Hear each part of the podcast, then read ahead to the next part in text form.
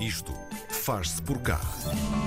Quando se procura por vida noutros planetas, um fator que entra imediatamente em conta é a existência ou não de água líquida. Mas ficamos por aqui, ficamos no nosso planeta, onde até pode parecer que há muita água, mas se a quantidade total de água na Terra fosse de, digamos, 100 litros, a fração de água doce acessível seria o equivalente a meia colher de chá. A nossa convidada de hoje é investigadora da Universidade do Minho e está a desenvolver um projeto chamado Trees for Water. O objetivo é perceber qual é a pegada hídrica das empresas e como se pode fazer a compensação. A Cláudia Carvalho Santos é a nossa convidada. Olá, Cláudia, bem-vinda ao Isto Faz Por Cá. Bom dia. Bom dia, João. Obrigada pelo convite. Ora, é essa. Cláudia, o, o, o Trees for Water assenta neste conceito de pegada hídrica. O que é o que é, que é isto da pegada hídrica e o que é que mede exatamente? Um, então, vou só fazer um pequeno contexto. Uhum. Uh, este projeto uh, é um projeto financiado pela Fundação para a Ciência e Tecnologia. É um pequeno projeto que visa uh, calcular os custos e os benefícios da existência de floresta para, de certa forma, aumentar a qualidade da água. Uhum. Sabemos que as florestas, principalmente as ripárias, as que estão entre o rio e os campos agrícolas, têm um papel fundamental para filtrar os sedimentos e os poluentes que vão para a água. Isso pode resultar em, em duas coisas: termos água de melhor qualidade no rio, uhum. parabéns uh, para, para, todo o ser humano usufruir, não é? Mas também para, para as empresas. E nós temos uma colaboração com Águas do Norte e nós estamos a tentar avaliar uh, se os custos-benefícios da existência destas florestas podem diminuir os custos de tratamento de água para abastecimento. Um, isto é um projeto de investigação, mas uh, que depois resultou também numa ideia de uma startup.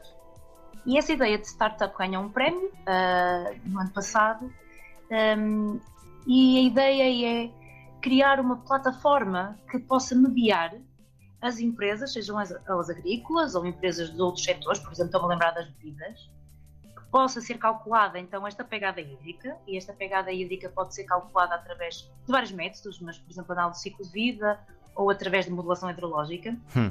e perceber até que ponto existe uma relação que tem de ser local uh, com a plantação de árvores. Uh, podem ser florestas ripárias, podem ser outras florestas, e da mesma forma permitir aos gestores florestais que possam ter um, um rendimento extra uh, para proteger as florestas. Sim. A Cláudia falou aí em, em dois conceitos, a, a, análise do ciclo de vida e mais outros que eu, que eu entretanto, já, já, já me voou. O que, o que é que são exatamente esses, esses conceitos?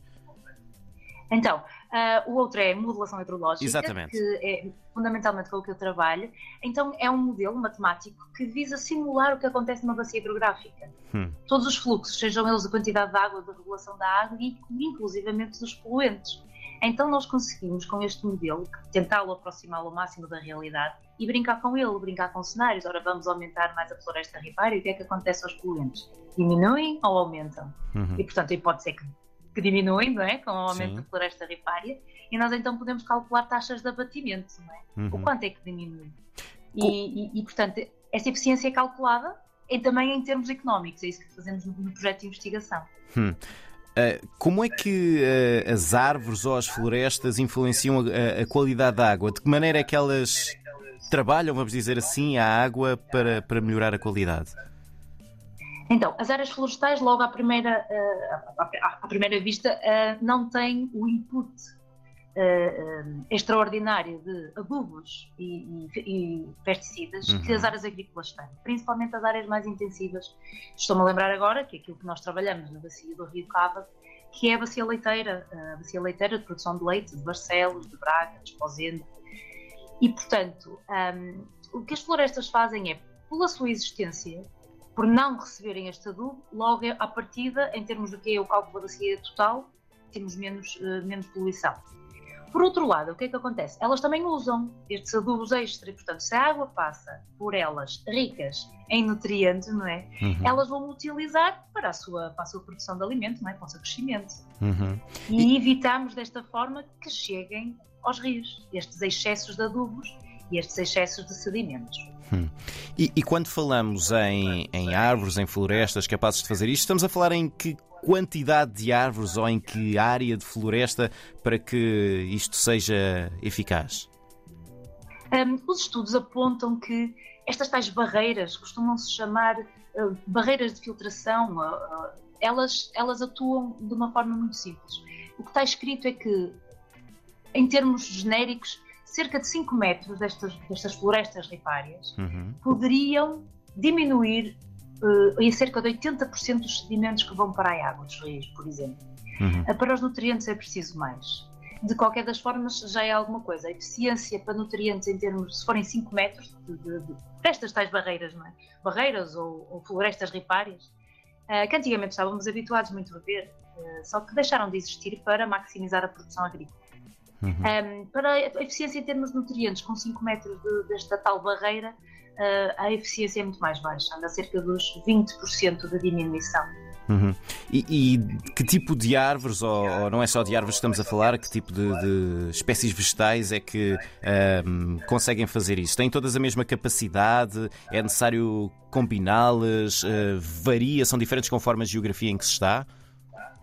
Um, exatamente, eu diria que temos que usar as espécies nativas e adaptadas à, à, à área, não é? Se estamos a, florar, a, falar de florestas ripárias, são salgueiros, anieiros, uh, se estamos a falar de florestas em si, florestas também podem desempenhar este papel, porque para além de, de, regulação da água ou de regulação da qualidade da água, elas desempenham outros papéis muito importantes, que são o sequestro de carbono para a mitigação da, da, para as alterações climáticas, uhum. ou até para, para a, a regulação do ar, Estamos a falar de imensos, de imensos benefícios que as florestas prestam. E, e, de facto, quando falamos então não à beirinha do rio, não em solos tão encharcados, estamos a falar de outras espécies nativas, como por exemplo aqui no norte o carvalho, o carvalho europeu, o Becos roble, ou se vamos mais para o sul, estamos sempre a falar de sobreiro, da zinheira, portanto estaremos sempre. E quanto mais diversa é uma floresta, melhor, está mais preparada para as alterações globais que nós temos, desde as alterações climáticas à, à existência de pestes e doenças, e quanto mais diversa é, melhor. Hum. Uh, tanto melhor, claro. Deixe-me voltar então à, à, pergunta inicial, porque uma das, uma das ambições ou um dos objetivos da Trees for Water enquanto nova empresa, enquanto startup, é uh, ajudar as empresas a calcular a sua pegada hídrica. Afinal, o que é que é esta pegada hídrica? Como é que ela se calcula? E já agora, o que é que é uma pegada hídrica razoável ou o que é que é aquela que é excessiva? Uh, em termos de. Pois, um, o objetivo não é dizer se é muito excessivo ou se é pouco. Hum. Nós temos que calcular então qual é a pegada hídrica, principalmente em termos da, da, daquilo que é exportado em termos de nutrientes. Sim. Portanto, no sistema de produção um, tradicional, estas que nós chamamos de externalidades negativas, não é? O uso dos recursos e a poluição dos recursos e da natureza, sem que para isso haja um pagamento, isso não é internalizado, por exemplo, no, no, no preço final ou na produção. Uhum. E, portanto nós estamos a utilizar de facto a natureza, não é? A nosso proveito, mas não estamos de facto a, a mitigar aquele mal que fazemos.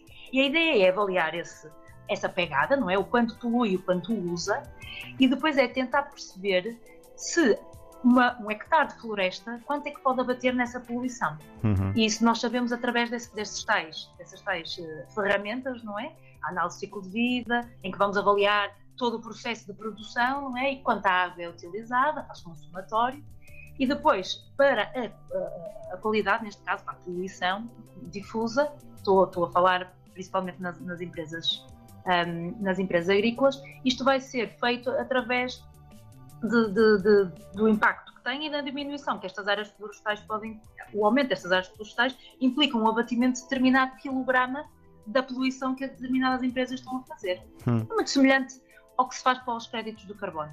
Sim. O, o, que é que pode ser feito para compensar a pegada hídrica de uma empresa? Passa apenas por plantar árvores ou há outras soluções? Há outras soluções, claro. Isto seria uma ideia, uma ideia um bocadinho fora da caixa, não é? Há outras soluções e soluções tecnológicas, não é? Sim. Uh, soluções de engenharia, de membranas, que possam tratar. Isto seria um bocadinho maximizar o o, o, ponto particular aqui seria não só pensar numa, em mitigar um efeito negativo que a empresa tem, mas para além disso tentar financiar um mecanismo de pagamentos para serviços dos ecossistemas, uhum. não é? Uhum. Daquilo que são os benefícios que a natureza nos dá e que, e que dessa forma também se maximize outros benefícios que não só a qualidade, o melhoramento da qualidade da água.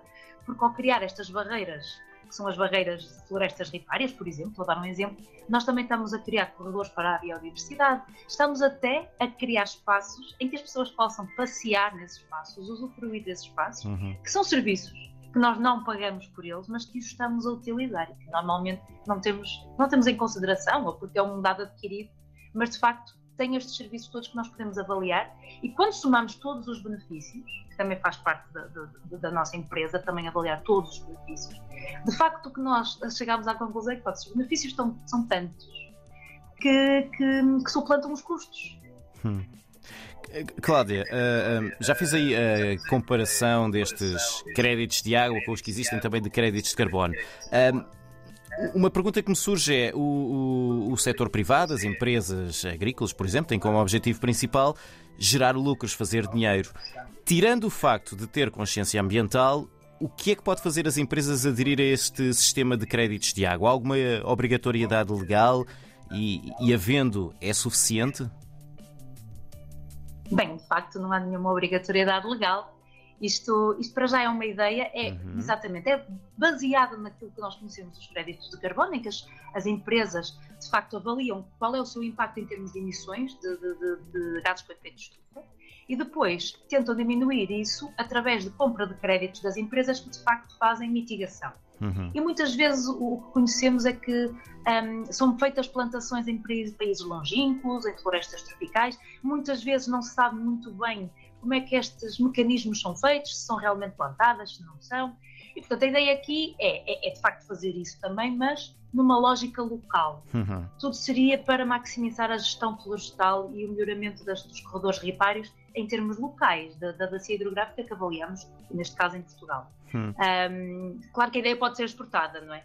Mas a ideia, aquilo que nós vamos avançando, é que em termos legais ainda não é nada obrigatório. Certo. O que pode, de facto, e o que nós vamos começar a fazer é uh, tentar angariar clientes, não é? Convencer as empresas. Eh, em termos do que temos na Universidade de Minho, nós temos trabalho também no Instituto para a Biosustentabilidade e nós temos um conselho empresarial com várias empresas. Uhum. E, portanto, é tentar chamar as grandes empresas, não é? Porque para elas também é interessante do ponto de vista dos relatórios de sustentabilidade, em que a parte ambiental também é muito importante, tentar encontrar aqui mecanismos que sejam diferentes, não é? E disruptivos para, para, para mitigar a sua pegada e a pegada na natureza não é só o hídrico, claro, mas, mas aí é um, um, ponto fundamental. Deixa-me fazer então a, a, a, pergunta, não é a mesma pergunta, mas é, é, outra perspectiva, que é com este sistema as entidades uh, poluidoras ou que gastam muita água podem continuar a poluir ou a gastar muito, desde que tenham dinheiro para continuar a comprar créditos de água. Uh, isto por um lado não gera desigualdade, dá mais margem de manobra a quem tem mais poder económico e por outro não faz com que haja pouco incentivo a que reduzam e otimizem os seus recursos, a, maneira como usam os recursos em vez de de facto reduzirem a pegada hídrica? Eu, eu, percebo, eu percebo a sua questão, Sim. é facto.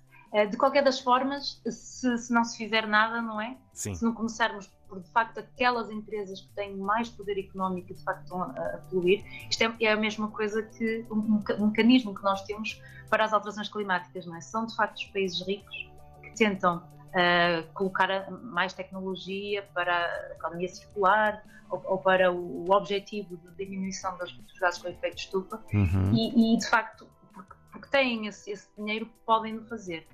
Um, mas como não é nada legal, não é? Não vai haver nenhuma uh, proibição legal a dizer que as empresas não podem poluir, não é? Quer dizer, já existe, não é? Uh, de facto algumas normas Sim. e muitas das empresas mais poluidoras são obrigadas de facto a ter estações locais de tratamento, não é? Um, agora, quando nós falamos disso é numa forma mais geral, não é? Claro que existem outras formas, e de facto a startup também pode pensar nisso, outras formas, se calhar, mais imediatas da redução desta pegada e que também são soluções baseadas na natureza. Estou-me a lembrar, por exemplo, de, de tanques de macrófitas, que são plantas que, que têm uma taxa de, de eficiência de, de, uso de determinados poluentes e até dos poluentes emergentes que se fala hoje em dia muito, uhum. que são os antibióticos, os plásticos, os microplásticos na água têm taxas muito eficientes, tanto as, as plantas macrófitas como fungos ou bactérias têm eficiências muito grandes e, e está-se a estudar também essas hipóteses em termos científicos, não eu propriamente, mas em termos científicos, uhum. e que podem ser uma, uma solução também. Hum. Cláudia, estando, estando, nós a falar de água, acho que lhe posso perguntar desta maneira: quando é que vamos ter a Trees for Water a funcionar a todo vapor? Uh, bom, no, eu, eu, eu, costumo dizer que o ano de 24 é o ano de lançamento. Uhum. O projeto de investigação que deu ideia a esta, a esta startup, portanto, é uma spin-off deste projeto de investigação. Uh, uh, o projeto acaba este ano, portanto, já temos alguns resultados que depois podem, de facto, beber ou, ou influenciar na, na, criação da startup. A startup ganha um prémio, financiado pela Prémio Valor Consulting, ganha o primeiro prémio na categoria dos investigadores. E uh, o prémio consiste também na mentoria. Portanto, foi dado um prémio de mentoria e que agora em 24 vai ser dado, porque isto é uma ideia ainda, a startup ainda não foi criada, uhum. é uma ideia, mas é uma ideia que, que, pronto, que vai ser levada a cabo agora no ano de 24. Eu diria que no ano de 25 uh, eh, poderíamos estar já a arrancar com alguns projetos. O mais importante também é criar uma, uma carteira de clientes, não é? De partes interessadas, sejam elas um, entidades do poder local ou central, ou até as próprias empresas, empresas agrícolas ou outro tipo de empresas. Estão a lembrar, por exemplo, as empresas de bebidas. Uhum. Muito bem, vamos ficar à espera então de mais novidades da Trees for Water, este projeto que está, em vez de se transformar numa startup, a Cláudia Carvalho Santos, investigadora da Universidade do Minho, está a dinamizar tudo isto, este projeto para ajudar as empresas a compensar a sua pegada hídrica. Cláudia, muito obrigado pelo tempo.